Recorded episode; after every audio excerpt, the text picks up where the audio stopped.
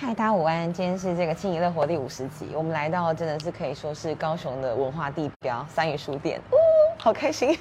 那我们就话不多说，赶快将镜头带到上画。嗨，大家好，友情好，五十集，恭喜恭喜！呃，已经两百五了，两百五，不两百五，然后这是这个系列的第五十集，百位数。嗯，第一百集做的是走路的，然后第二百集，第二个两百集做的是早餐店。然后第三个两百，第三个一百集就是没有设限，就是可以咖啡啊、酒啊、生活的体验啊，真的蛮庶民的，非常非常适合大家这样子在下午或者不同的时间这样听。你用庶民我觉得很棒哎，对，就是希望是可以很贴近生活这样子。好啊，因为我也是屏东长大的孩子，在高雄这边工作这么多年，我不知道你是屏东长大的，我是屏东长大的孩子，所以我的心情一直都是保持着一个乡下人进城市的心态，所以我一直不停的都在找一些哎，可不可以比较像我小时候的。的画面的地方，即便到现在吗？嗯，我到现在还是三不五时又回屏东吃饭。哇，对，你讲的屏东，因为我不知道哎，可能会一秒惹怒屏东人，就是哎，屏东哦，那你住你家里离肯定很近哈，就是哦，好好这个感觉。我们解释一下哈，我真的是道地的屏东人，说说看，就从屏东的美食，一直到屏东的在求学阶段，除了大学是在台北以外。就是我几乎都在屏东成长，所以嫁来高雄吗？哎，也接近，但是是其实是我们举家搬迁，嗯哼，就是我的爸妈兄长，我们其实是一起搬来高雄。那因为这样子，我就成为第二个故乡在高雄。但是我自己对屏东的热爱，就是包含我的生活习惯嘛，毕竟这是文化的基础，所以我其实。三不五时就是会回去屏东。屏东指的是屏东夜市那个区块哦，好棒哦，你举得很准，就是因为我妈也是屏东人啊，对对对，就是屏东市区啦，对我们来讲是这样。然后一般屏东人如果讲到屏东，可能是指屏东市。对，不然我们一般如果是潮州，我就会讲我是潮州人。对对对，对对是吧？很正常。理解。然后林洛就会讲我是林洛人，恒春人。对对，所以我如果讲屏东，一般人就直觉是屏东人。因为我朋友是万丹，他就会说我是万丹，就是类似以这种地区来划分。没错没错。我们讲到屏东对我的影响，所以我妈是屏东人，其实我就是。有机会在那个时间点去参加到，那你知道后来有什么水晶饺、霸丸的各种分支，好像有办法。我只能吃我们屏东的传统型的汤，然后酱油，然后把它包起来这样子。非常赞。好，了，我们扯远了。那你回来高雄之后，你第一件做的是什么事情？怎么后来会成为就是三鱼？跟他的缘分是什么？OK，因为回来高雄的话，因为我会想回来，是因为我说过我刚才是搬家来到高雄，所以我大学毕业之后服完役，我就。呃，想说还是回来这个地方。那第一件事情，我当然是希望可以跟我的兴趣是阅读。对我只能讲阅读是我的兴趣，好，所以我就直接就去参加看有没有书店的机会。然后那时候成品也刚好是在高雄，算是蛮多间。其实以成品的数量城市来讲，高雄是拥有最多成品的一个城市。现在慢慢倒光了，对吗？好像剩两间。我们不用倒了，我们就用 收店了。熄灯，熄灯。对对对对对对对，就是对。形态的转换，我觉得那跟购买跟阅读形态因为这个东西就是跟我们的大时代背景有点关联。你不大型的，其实它支支持的力道是越来越弱，你只能就开始转化成零散的，化整为零，可以变成很多小间的。我看你的文章应该是好像有七家吧？你转你指的城市中的成品的密度来讲，高雄最高就是要七家对，嗯，其实那时候很密集。然后我回来的时候，因为一开始就在成品书店工作，所以算是蛮早就接触到书店在转换。因为那时候还没有变成商场，所以我有机会接触到最后纯书店那个时期，然后所以感受得到说，哦，当时书店人对于成品的很多期待。那个大概是十年前的事吗？就是差不多了。嗯，因为我大概我不止，应该在十五六年前了。嗯，对，所以因为在那个时期有受到成品的良好教学的教学体系，我会讲是因为那时候比较接近师徒制啊。我在某些文字的内容里面，大概都会写到说，在成品当初它是有一点就是流动没有那么快，因为那时候展店的速度虽然已经很快了，但是还是保持一个稳定的状态，所以里面的很多资深的员工，他其实是以一种比较有一种信仰的那一种方式在训练我们这些后后进啊，所以我在学习的时候，从书籍的分类，一直到销销售的技巧、陈列的方式，哦，甚至服务的应对。这个其实，在当时都有训练。这个好厉害，好细哦！而且你说的师徒制，就是 on job training 这个东西，对，是我觉得很多成品人是真的会以自己自傲的耶，因为他的教育的系统非常的扎实。没错，没错，在这一块的话，其实也是当时书店都会引进一系列关于这个教育的概念的东西，我们也算是当时一起被第一批被受训那种感觉。那当然是后来因为进到了商场的第二个阶段，就是进入百货模式了。那我也有幸在中间，虽然我有短暂的离开成品，后续我也在重新加入的时候，我其实是进到是以商场的部门。嗯，所以我那时候就会大概又开始理解另外一种新的商业形态，就是百货的从业的模内容。那大概理解了一些为什么书店会跟百货结合在一起，那品牌经营的模式，然后我们再看很多服务的不同的品牌，他们的个人需求、品牌需求，百货如何赚到钱，然后如何维持那个样貌，如何服务客人。其实我又更看得更深了一点之后，其实我就后来也渐渐去内心就开始去塑塑化成一个，我认为如果一个书店不是在那样那么大的资源底下，在一个城市如何生存的可能。那时候你就在想这件事情。对。那我想要问一个问题，因为从一开始比较你自己说在成品受的训练，这个陈列的方式是跟好比主题有关吗？好比说心理的什么的、哲学的，是那时候学校跟后来是百货的形态的时候，是不是就开始出现什么畅销书排行一二三？就是这个有出现。其实这个更资深的成品的长辈们一定可以讲得更清楚，但是我纯好奇，基本上它的这个是更早发现的，就是成品是最早在。书籍分类的时候是用主题划分，对，这是几乎可以说是创举，因为当时即使就算在前一个连锁品牌，其实是金石堂，大概早个两年左右，那他们的分类还是比较尝试用出版社比例也有，然后个性分类都有，但是把它做的那么齐全跟完整，甚至还有儿童馆，对，然后甚至有杂志区的很多细项分类，甚至还有音乐馆。这个可以说是成品后来，因为它商品量够多，它可以分成那么细，分门别类。那你如果在台北的一些大型的的成品，甚至还有日文馆，以前还有什么简体馆，在新义，对，这就是更不一样。所以只能说，就是成品当时是真的很有心引进成为一个亚洲的一个阅读品牌，所以它尝试很多的内容进来，以至于它有非常多的部门。当然，在这个扩展过程中，它里面有很多后勤单位去支援嘛，所以有办杂志的。对，有办音乐的，然后办活动的，对，所以只能说那个时期正因为刚好大量的需要阅读，甚至需要购买这个商品，然后有那么多的产值的情况下，也拱起了成品这个大型的集团里面可以去从事很多文化的。呃，延伸性的那个交流，我觉得也是那个时期才有办法做到这件事。而且我觉得那个时期的熏陶或者培育，好像某方面也带给你呃，让三余这个地方成为一个文化地标的可能性，对吗？因为你刚刚讲到的音乐、电影这些事情，好像都有这些这个地方。我要自己要要谦虚一下，呃，如果大家有在看的话，或是之后录影的时候，文化地标不是我说的啊，这个是学姐讲，对对对对，这个要澄清哎，对。然后我我觉得大家都是地标。因为现在其实高雄的整个观光生兴起，即使一个轻轨站、一个捷运站，周边它都需要有一些小型地标，比较好认啊。不然你跟外地人说我们在哪个车站见，还不如跟他讲说我们不如去约到去哪里。嗯，其实现在高雄的确也非常多的地标哦。先澄清地标两个字，然后另外就是到底有没有让山屿变成是我想要成的这个模式，其实也是实验。其实我并不知道会不会成功。我们最早在开的时候，甚至连独立书店这个说法。都是在十年前左右才开始有人在说这件事，那个是更早的一些小型书店，他在台湾不同的地方的时候开始这样子称呼自己。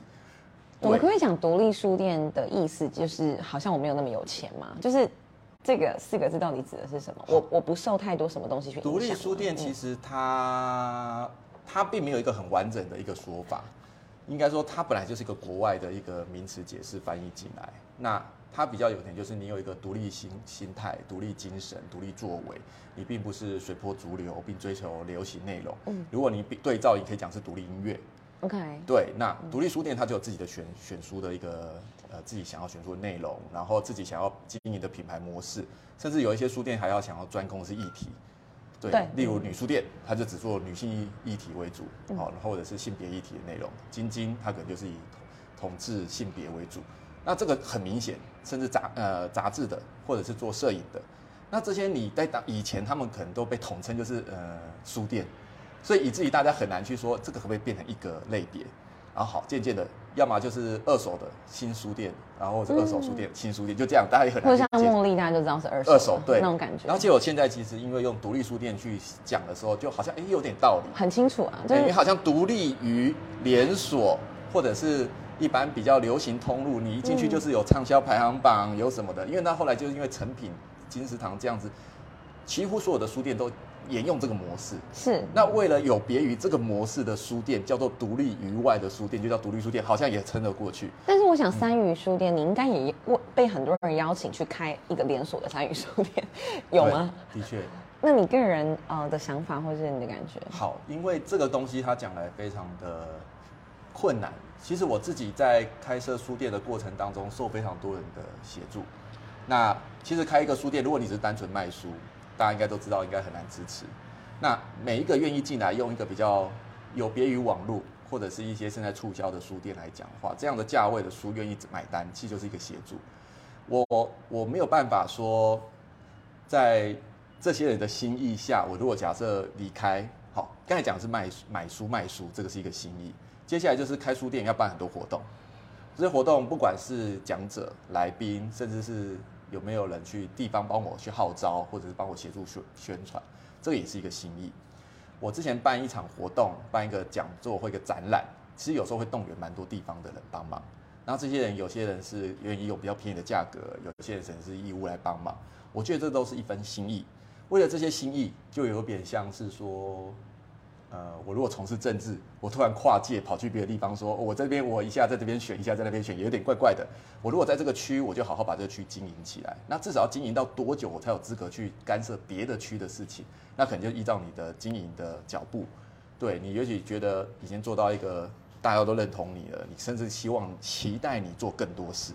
那这时候你可能才会考虑跨区，涨到不同的地方去。对，所以那个时候其实最近可能就是像屏东，屏东离我最近又是我的家乡。屏东其实最早或是更多人从屏东问我说：“哎，有没有人考虑来屏东啊？”从从从政府的角度也会希望有更多屏东人回去开书店啊，就是包含是我也被邀请过啊。那个时候胜利新村正要开始嘛，对，然后甚至有一些朋友的转介。然后就是有人也想要开书店，这等等都有来问过。那我也还是跟他们讲一句，我暂时没有考虑跨过高平溪。嗯，可是你请我来帮忙，或是帮助你开书店，不管是呃方式上的帮忙，还是说你实质上需要我用其他的能力或是宣传来帮忙，我觉得这都可以讨论。但是如果今天我要把品牌移动到另外一个区域的时候，我要思考的是，我在原本的区域已经做好了吗？这些心意你承接了？对。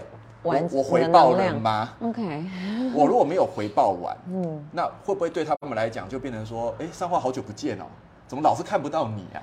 对，然后这样我就会觉得我对这边的人不好意思，对不起，这样子。对，这其实是我有一点矛盾兼洁癖的部分。这个好真诚，而且好沉重。对，有很多人就是你在这边，就是你有一个责任的感觉，你已经跟他好像缔结了某一种但是我觉得这责任关系不是永久的。它是一个阶段性，我理解，我理解。因为我像我最近的新的目标是，我希望带高雄的所有的书店，不要说所有，可能太大太累，这样可能对我来讲压力太大。就是高雄愿意独立的被看出来、被看见的书店，独立的，或是我们这个独立书店的这个团体里的书店，我有没有可能把这些书店做的这些事情，在高雄所扎根的事情，所表现的东西，我分享给其他的县市知道？如果我要做这件事，我一定要在外地有一个据点。否则如何长期去宣传高雄的好？那这件事情我要做，那这样子我就不得不去硬碰硬要去做一个点。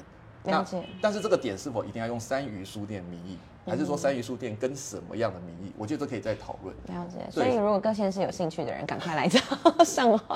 哇，那这样子你的这个直播太强了。那这个三鱼的名字呢？你那时候怎么把它定义成是？好，这个名字其实不是我定的，三鱼三鱼的的成员来。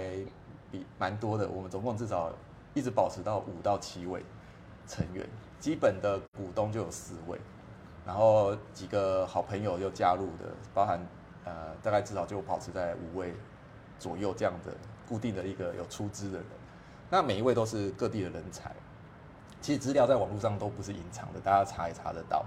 那其实第一个想到是说品德啦，其实我是想讲品德这件事，因为因为我自己对这个东西，呃，想讨论，可是这个其实讲放上去会有点太，好像有点像宗教式书店这样感觉哦，有点仪式太仪式太硬了，所以大家就想说，哎，轻一点，然后刚好也有有一个伙伴的想到就是三鱼，一对，那三鱼它是出自《后汉书》，就三国时代的一个道学老师嘛，他就那时候就骂小孩子们都不念书，然后就推荐大家几个时间，就是冬天夜晚下雨天嘛，嗯，因为那个时间就是古代人没有没有路灯的情况下，大家只能回家，就是要么就念书，要么就躲在家里避雨或是避雪，对，然后那时候可以念书。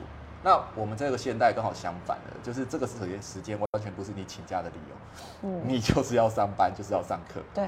对。但是我们反而需要的是抽抽出那个空档。那你空档来到我们书店，我比较希望就是可以在这种二十分钟、三十分钟的短暂的歇息时间中，你达到最大的的知识或者 CP 值的最高化。对，你或许。来的是参加讲座，你也许来的是看展览，对，有可能你只是来找我们聊天，或是只是看看我们放了什么书，都好，都好。我没有希望大家是一来买一堆书，然后一年看不见你。我宁可你常常来，你不买也没关系，不买没关系，偶尔买一本，对，偶尔买更好了。对，不不买没关系，是因为我有时候有展览嘛，嗯，我也希望你是来看展览，鼓励我们的策展人，就是这是来自不同地方的策展单位。对，不一定都是我们自己策的展览，蛮多也都是请别人，尤其是我们这里最近也开始，因为疫情结束了，所以我们开始展览开始重新招募，所以从明年开始就有蛮多学生的毕业作品都会在我们这边展出。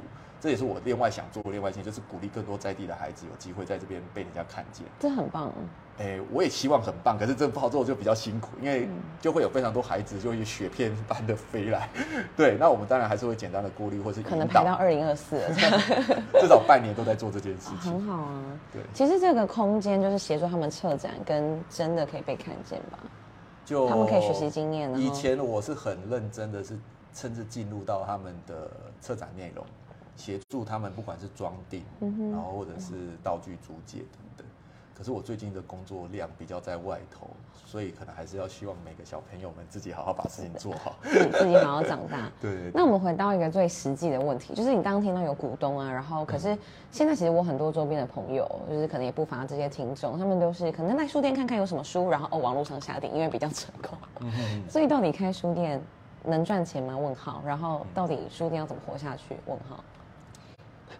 书店如果说你的经营本身品牌已经有一定的号召力，甚至你是一个长久性的品牌，有一定的顾客人数，只养一个人，在一个不是很沉重的租金或者是成本负担的情况下，还勉强是可以。嗯，我现在还是要跟大家讲，就是一个人的话可以，好，但是一个人可能要做的事情太多元，会会讲多，其实不是是时代的问题。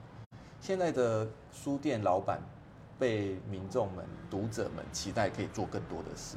他可能进来，就算你只是想卖书，也许他也会期待说，不能多几张桌子嘛？那有了桌子，他就说不能有饮料，买两杯咖啡嘛？然后或者是说，既然都有桌子、有咖啡了，你不想办个讲座或放个音乐吗？好可怕！然后他要把这些东西宣传出去，他不能当个粉丝团小编嘛？他必须要会。对，晚上你就可能就。其实就跟就跟 Seven Eleven 的店员是没有什么两样。因为现在的现在的资讯量过于庞大，你有很多的独特的东西再也不独特了。例如讲座可以在网络上取代，饮料你在每个街角的 Seven 全家全部都买得到。然后你说书，甚至是网络上也可以订得来。然后甚至书评、书借，你用意的话，你可以按一些免费的有声书都可以听。那甚至你。不想要接触那么多文字，光看每天手机的那些文字量也够你的眼睛瞎了。所以一般人实际上真能够静下心来好好看书的时间本来就已经很少。那如何引诱他们花比较高的费用购买书，其实难度就出现。这也就代表说，现代人买书，我不是讲还愿意买书的人哦，我讲的是说，介于要不要买，已经有点犹豫不决的人，甚至慢慢的不太常进书店的这一些。以前的读者，其实比例当然已经越来越多，越来越多，越来越多，然后多到你必须要找一个理由邀请他们回来。所以那个理由就是这种各种活动，我讲的文化地标这件事情，他们愿意进到三语里面，他们的阅读时间只剩一语或者是零点五语，他们愿意进到三语。我觉得这一集如果 如果有机会，它会是一个很重要的一个开书店的一个课程的教教材。它必须是，但是我我得说，这到底是国情吗？或是你刚刚回到我们想要开书店的时候，你想要叫它绅士的这件事情？呃，德国人或是日本人，就我所知，他们在捷运的空等时间或者他们的三 C 也很发达，但他们会选择拿书出来看。这件事情，这件事情有怎么培养？我曾经有问过一个在日本有生活过一阵子的朋友，他跟我说，在日本使用网络的价格非常之高昂，他们没有吃到饱。对，这是重点，我想到了。对，他们的孩子跟学生根本租不起那么高昂的网络漫游费，他们只能使用 WiFi 回家里上网。或者是买一个很贵的一个网络频道，然后就是一个随身随身的网络 WiFi 机，然后可能要付像我们旅客在用对，像我们可能台湾好了，两千以内有机会买到各种不同的内容的吃到饱，是。可他们至少折合台币可能有五千以上，那一般孩子学生怎么可能在十八岁拿五千块每个月每个月这样交？所以对他们来讲，在一个年纪以下，基本上不会用网络，在外面一直大量使用手机，所以他们还没有被这种习惯改变。那他在那个时间点，如果他有月股习惯的话，通勤搭电车、上班族，如果我要省钱，我也不可能这样子耗耗用我的网络啊。所以网络是拿来做公事重要时候使用。那他一般时间就是翻那个所谓的口袋本啊，对，人家说文库本。对。那我觉得这个就是国情的确差在这里。你我曾经写过一小篇的文章在谈的，就是说会不会是 WiFi？那应该说免费的三 G、四 G、五 G 这个时代，其实就是把我们书店打倒的另外一个可能。一定是啊，这绝对是，就是普遍性的阅读下降，其实还是跟这个有点很有关联。嗯，那在这个情况下，你觉得我们要怎么样去提升它？好像听起来，怎么样把这些电信公司 抓出来讨论？我觉得不太可能，不太可能啊，因为我们已经真的习惯了。对，我们现在就连我们要联系事情，或者各种工作交办，或者自由业者，他不能不依赖会这件事情。视讯这些东西已经已经取代了，甚至连上课。未来如果说再有不得已的话，要在家里上课，你都必须使用这些视讯。很多人家里没有多买一条 WiFi，通常都是只用手机代替。那这些家庭他们也有他们弱势的不得不，所以一一个可以吃到饱的手机，有可能全家都在用那个东西。那你难道要去在这个地方去变动吗？其实不用，其实牺牲书店就好了，没有什么好 一点都不难，成本非常低。讲到牺牲书店这件事情，我们就不得不提最近那个茶壶里的风暴。就是我觉得在这个事件之前，可能大家都不晓得说是可以退书这件事。哦，那那这个东西吓我一跳，我想说他要问别的开开盖子就开别的。你可以再提到，就是嗯，因为这件事情其实的确，我跟南杰有讨论过，他的确也是一个对于我们刚刚讲的要让一个人可以养得起一间书店，可能一个很好的。便利的做法，我我不会那么大量的需要有那么多的现金，但是我可以支撑起的书店。对于这件事情，到底？好。正常的书店的一个健康的模式，我讲健康也应该说，我过去的经验告诉我，你今天进的书是你精挑细选的书，那你当当然你就是代表说你已经有开始了解你的客群，所以你进进来的书正常它会卖掉，卖掉之后就会有一些钱，这些钱让你付掉该付出的成本以外。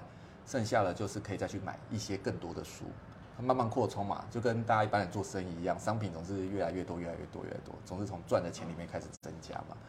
所以你选书选的对，那其实问题不大。那你不需要说等到有一天你才发现年底钱不够，手头紧，你必须要把商品半价出，然后可能出清大拍卖，或者就是退回给供应商，比较不会出现这种状况。那有一些商品它是属于能不能退，其实并不是说所有的商品。都不能退啊！很多商品其实可以退，例如说你不拆箱的商品，它的保存期限是无限的，好了，或者是比较 OK 的。也许你在当时跟供应商在拿货的时候，是有一个时间内是有机会退的，对。那只是你在那个时间前，你就赶快决定你到底这批货能不能卖得完。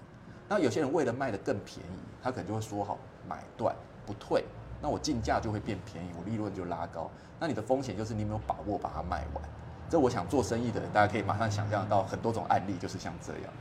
那书是属于一种开架式商品，它就是放在架上，随便你翻，你的手脏也可以让它脏，你去折它，你你打个喷嚏它就脏。对，这样讲是有点诶过头了，这是很直，这很直接啊。但是的确，因为这个东西有时候会出现在有些人是咖啡馆可以看书，那所以很多人就会建议说，哎，书不要放进用餐区，就是怕那么一丁点的折损。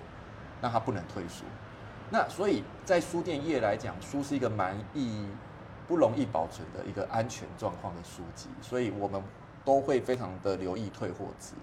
那这个退值这件事情，它会联动到非常多，因为中间还有一个供应商，就是所谓的经销或中盘，再上去才有所谓的出版。那本来啦，正常以前在十年前、十五年前生意很好做的时候，当然不会有人很 care 这么小小的损失啦。可是现在的情况是，出版社能感应的量都是五百本、一千本的时代了。你忽然没事推他的二十本、三十本，都已经可能是五 percent、十 percent 的它的库存量。嗯，对他来讲，他就是本来我就已经打觉得赚不多了，那你又突然退回来了几十本、一百本的话，他看来放看到他的仓库这些书又不知道能不能再卖掉的时候，他一开始以为都卖掉了，结果没想到慢慢又回来的时候，他压力也会很大。这个就是这是一种连环爆的感觉。对，所以为什么在出版的部分，他们其实都会有设定一个，你不要说惩罚，应该是说他们会希望。把这个当做一个评分标准，它的底下的这个经销商或中盘商，它的退货量也必须低于一个水准，否则他就会警告你，甚至以后不给你好条件。是信用评比的部分，一类似，这是好事啊。所以中盘或者是经销也会对我们书店有一个信用评比。懂。对，所以我们自己正常有在营运的书店，都要非常小心控制这个量。不然不能越线，就算越线，你要跟人家讲为什么越线，嗯，然后什么时候会把它折回来？可能疫情的时候的确是有点紧张。那这个疫情的时候，你可能会有这种没生意、不得不周转拿钱的时候。那正因为是连环，所以为什么文化部在做纾困补助的时候，是特别对译文从业人员，甚至译文的这种书店行业有特别另外一个一种。期待我们赶快去纾困这件事情。这个事情他们是做的不错的嘛？对对对，因为这件事情其实全台湾都得做，所以几乎各行业基本上都有拿到一些东西。因为这个每一个行业都有类似的这样的连环问题。对，所以这个部分我觉得，呃，我们自己能不能控制这个退货量是一个关键。那最近如果大家在谈所谓的退书、退书换钱、换钱，那每一个经销跟每一个供应商大致上都会希望你不要跟我要现金，因为这个。做生意也可以理解，周转的部分其实就很困难。对，因为你当时拿货出去了，我又是跟人家批货来给你的，我钱已经付出去了，我可能已经先垫钱了。对，那你又突然跟我说叫我你要退回来，要叫我把钱拿给你，那我上面的钱我已经给了，下面我又没有钱还你，我怎么还？我上游已经拿我的钱，我现在又被下游逼着要退钱，那我中间这个价差怎么办？那我然后我又要再去拜托我的上游，再把那一笔钱退还给我，那。你对我就一家，所以你可以跟我要那一笔书。可是我对上游是十几、二十、上百家，我每一个都要个几千，这边要个几万，才能拿回回那笔钱再还给你。那这些人有可能不见得每一个都愿意给我钱，他们不管哪一边拖一点点，都会变成我的压力。年关将近，你下面跟我要就是一整笔，我跟大家是要一堆小钱。对，所以这退钱麻烦在这里。嗯，所以。不太会有人去启动这件事情，除非你今天出现的就是周转不灵，你倒了，某种程度上就是倒债了啦。我觉得大家有种默契吧。听你讲这一件事情的时候，其实都是有一种信用的概念在里面。对，因为这几这十几年来，不能说没有没有任何一个书商有财务危机啦。你说业内听到倒不倒这件事情，也不是稀罕的事。对，所以让当所以才会让出版或者是书店业的人一听到。退书，尤其是一个量，甚至要求马上换现金，很敏感哦，很敏感。对，这个是这个耳朵都竖起来。对我真的很希望大家可以去理解，那很敏感。我我觉得，因为它的敏感，才会让这件事情反应这么大，这么剧烈，这样啊，剧烈啊，比起博客还是不剧烈了，就这么大。博客又是另外一件事情，是劳动方面的事情。对，那这个事情上，你身为一个就是经营书店的人，是不是？在这种政府专案的事情上，你是要给一些什么样的建议吗？或是到底怎么样会好一些？是说他们找来的人是不是要根据某一种信用去 去衡量吗？或者是说，好，其实我如果我们把这个事情拆拆解出来，我自己也写过标案，也投过标，也得过标，好，这样证明我真我真的经历过标案这件事情。嗯，那我也拿过补助案。那不管怎么样，标案的内容里面，当然。提供的都是一些公司资料，总要有吧？合作合作厂商自己底下的每一个的成员的基本资料等等都有，但是没有要求我付财务证明啊。但是有些标案会要求你至少要有银行的那个往来记录是干净的，这个是有。就是他也并没有特别，而且重点是谁会知道自己的财务真的会突然出现财务困难？每个人都会觉得说没问题啊。所以标案里面要去过滤这个信用问题，我觉得难度。有一点高，应该说也没必要，因为毕竟收件只要符合标规。那你过度的去要求一个所，你总不能要求他一定要塑塑形正常哦，这个也很难去判断跟判断。对，那通常是什么？哪一个环节要去了解？应该是说收件进来之后有一个承办的角度嘛，他在整理资料，会去做资格评审。这个评审里面，他当然后来还会再去写一些他的初审的想法，然后再进入复审的时候再交给评委。评委之后，在最后再再交给呃评委分数出来之后，最后才会到最后的关键，就是到最后的长官那边再去签合，是不是就认同就是这件事？是。评委常常就是最多疑问都是在评委这块大量发生。那因为初审的承办是可以给评委一些建议的，那个建议当然要是客观的，而不是说他个人主观觉得谁好谁不好，那这样就这样不对劲，嗯对，会影响评委，所以他只能给客观条件，就例如他的过去的自称的绩效，嗯。哦，他去查，哎，真有此事，哦，他自称在哪里办过什么活动，做过哪一些相同类型的标案或者是政府委托案，对，真有此事。那我觉得这个是 OK。然后他在过去的一些呃呃新闻或资料呈现的时候，他说他自己在公益或者是他是在呃教育这一块，他的确有所贡献，OK。确有此事，我觉得这都没有问题。对，那或者是他过去在同一个单位，例如这个同一个县府、县府，或是同一个局处，其他的合作案，其他案涉案，大家的回报是什么？合作愉快，合作愉快，那真有此事。那我觉得这个都可以，应该是公部门可以做的第一阶段。那评委这边其实他没有资格去知道你的背景是什么，他只需要评的是这个内容是否是良善，而且是这个这个案子有需要，合乎我们标案需求。对，可是只是。合乎标案需求是不够的，我自己个人觉得，因为合乎标案需求的话，标案不会把它写死要发生什么事，标案是需要让大家去想象才有创造空间，你没有创没有一个创意空间，每个人做起来都长一样，那基本上就是承办想干嘛就做成那个样子啦，所以它一定有个模糊地带。什么叫合模地带？例如时间我可以掌控，我就是只能在什么时间内要完成这件事 OK，可是这个时间内怎么切几段，或许是平，或许是。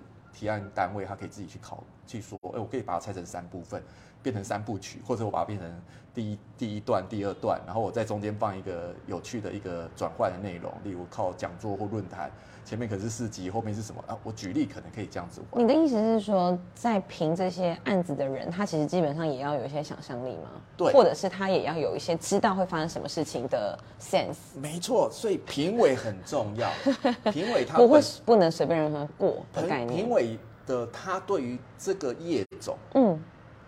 例如，他要足够了解啊，不然，例如邀请你今天递案的人，他可能全部都是艺术界的，好了，可是你的评委找来的是财经界的，有这样的状况吗？还是说也蛮多的？哎，我不知道，我不知道，我只是说这样的话，他可能就会有点误判，他不一定误判，他可以给予一个另外一个角度的的建议，例如，哎，你们讲的都非常的梦幻，听起来很棒，我们怎么？可是你的财务奇怪，你的那个。这个数字不太对啊，那这个时候可能一个财政财务比较理解的一个专家进来的时候，可以告诉他说：“我觉得你的金额算起来不对，你绝对办不够钱。”了解。你到时候可能会有点雨雷声大雨点小，因为后来发现你钱不够。嗯嗯。那这是一个概念。可是今天如果他是一个实际有专门在跟这个类型比较常做、有有长有大量经验的人去做这个委员的话，就更好，因为他可以直接用他的经验去比推他，甚至年里头是否是。呃，合理性他都可以可以提得出来，我觉得这件事情很重要。是，所以好，假设我回到我自己的本业好了啦。今天如果这个案子在谈的是书店类似可以承办的案子，书店比较常办的案子就是一些比较跟文化有关的一些活动案，那你可不可以就找一个书店代表来做一个委员？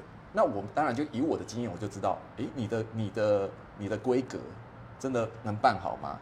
可是我不质疑你能不能办，而是我是说，既然第一初审已经告诉我你是可以办的，我就相信你能办。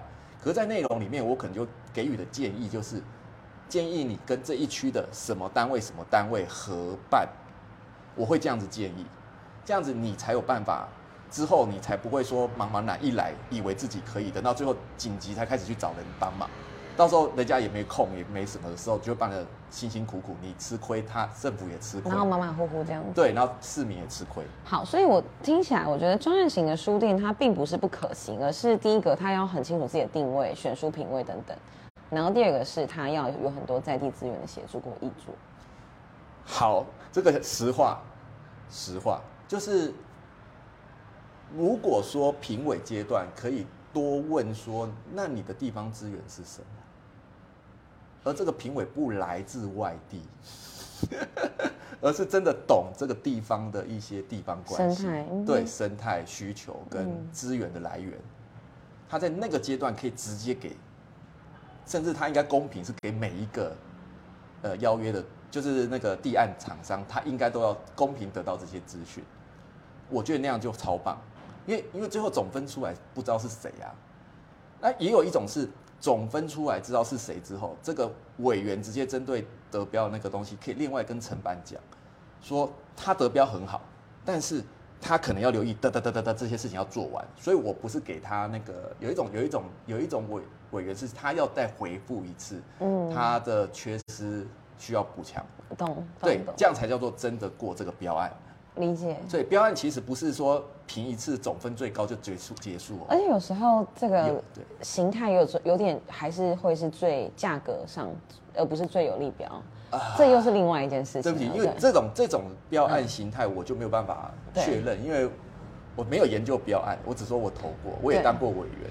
但我自己在当委员的话，我我就会先当做每一个人都会上，会非常认真去想这件事。我就会很想知道你们真的有资源做这件事。那我也嗯曾经被别的标案的委员这样问我，他就直接跟我说：“哎、你是三鱼，然后你来提这个案，三鱼形象很好啊，可是感觉你提的内容太空战了。空战就是我可能会说，我想要做文章，我想要做报道，我想要做什么，然后我的在地的呃宣的宣传。”很多就是可能透过当地里长等级或是社区发展协会这样规格而已。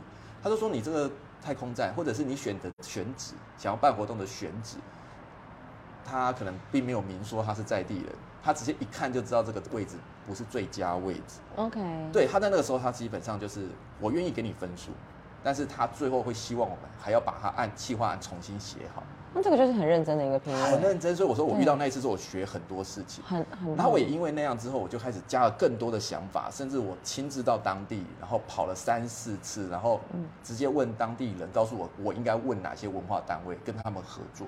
所以我后来记得我那个计划是直接从高雄带了一些对那个地方有兴趣的朋友，直接包了游览车，整团带进去，不管是产生经济效益或者是互动关系，我希望让整件事情它是更有其他活化的可能性，而不是只是原本标案目的，而是我希望附加其他更多不同的涟漪。当然，那个案子我也只做了一次，后来我不敢再去接第二次，是因为太累了，对我觉得超过我负担，嗯所以其实我有时候也会去提说，有些事情你以为你做得到，可是你有时候为什么不得不做第二次？其实说难听的，就是你需要钱，你就会一直接。可是你你在第一次就已经做得很勉强，你在第二次又没有新想法，也没解决钱这件事情的时候，你又一直一接再接，然后你就为了接，你又继续养人，为了养人，你又性循环哎，好对对对对哦。我那个时候其实就是觉得说我不行，我做不好，我不是做不到，但我觉得我做不够好。嗯既然做不够好，我就要去痛定思痛，我哪里做不好？我回来做一件事情就好对之类的。哼我下一次如果再接到类似的事情的时候，嗯我就知道我要准备什么事情。所以走读这件事情是你创的吗？因为我有听兰姐提过，哎，走读这个两个名称，其实最早被公开说的话，应该算是文化部有一个计划内容叫做“走读台湾”系列。但走读当然更早之前就被这么说称呼，但到底是谁创的，我们已经想不出来，但我。觉得这个这个形态就是最近蛮流行的，我觉得它是一个很棒的跟阅读相关的一个了解在地的方式。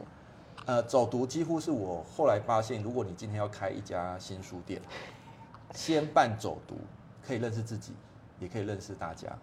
你可以从这个互动当中知道，呃，大家需要什么，主题不限，主题不限。我觉得开书店，如果你今天是有钱人哈，哦，不要说有钱人，就是你有足够的时间挥霍，不急着马上需要钱的书店成员，他可以在前面一段时间，透过走读算自我宣传也行，是去接触地方人士也可以。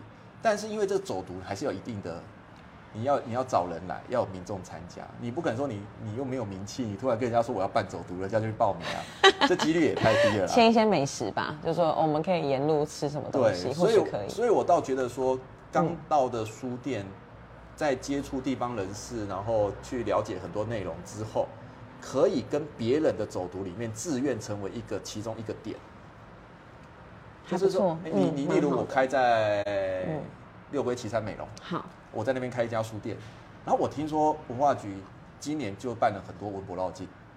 那我也可以直接就跟跟别人说，哎，我想从一个点，在这个路线里面，我我你们来看，对，或者是你可以邀请我参加你们的路线，嗯哼哼那我或许一开始贡献不了什么，但是因为我在这个地方有个有个记呃比较了解东西，我可以当个小小路队长。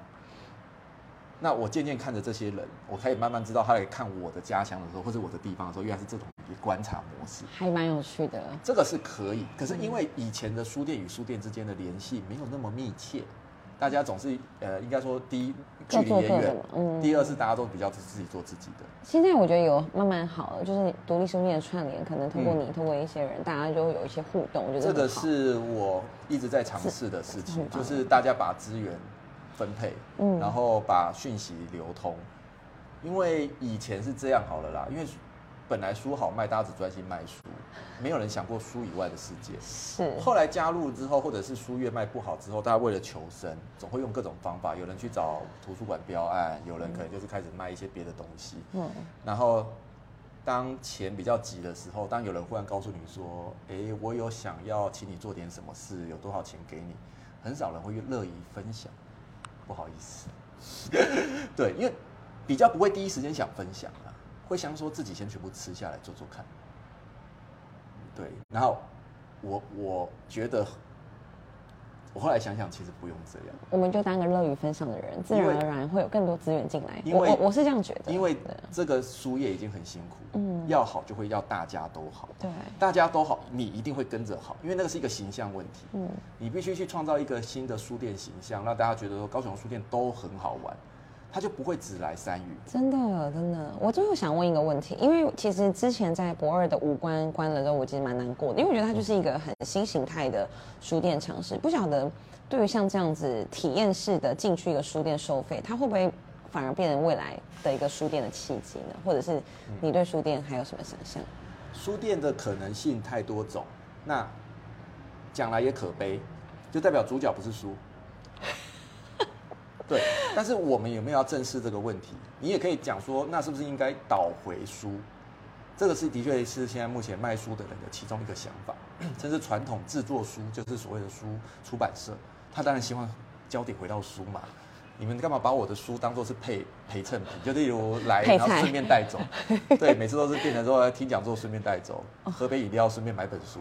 为什么我都是顺便，而不是买书顺便喝饮料，买书顺便听讲座？为什么不是这样？我不，我真的不知道。对，那好吧，没关系，这个问题很难回答。现在现在这个时候是这样，那我我觉得没有关系，因为出版社也不完全那么靠实体空间，他们可以靠网络上卖书更轻松愉快。那所以实体很清楚。这个就是另外一个课题，那个课题就是出版与实体通路之间的关联性已经越来越淡薄，有点是大家自顾不暇了啦。他只能顾他的书籍销售量，所以他仰赖网络。我们只能顾我的实体房租都房子都租了，我不办活动我怎么活？所以是我们怎么使用空间的概念。那使用空间，你你说变形就是变形在这里，你会变什么？例如，如果未来电子书或者是线上的阅读模式越来越兴盛，有没有可能进来某个书店，它就全部的价码上全部都是条码？嗯，这个书封加个 QR code，你一扫扣十块、三十块抽成是这家书店，就像听音乐一样啊，这也有可能发生啊。啊，大家如果当你已经习惯某某一种阅读载体是这样看书，学校也是这么给你这本书，大家都是这样用的时候，手手表一按就跑出书，那为什么不是这样买卖？那可是你又不想在茫茫大海中这样子找的时候，有可能就是进一个书店，他他的 Q R code 内容，然后他老板就是在跟你聊，这个我看过，这个我看过，这个他就是说书人。OK，哇，那说书人在做这件事的时候，有没有已经有实验的人？有，其实网络上非常多的自媒体都是说书人的角色，嗯，他会引流，让你去买他的书，然后抽成，超级歪啊，对，就让他抽成，那他算不算那种书店？其实他已经是书店哦。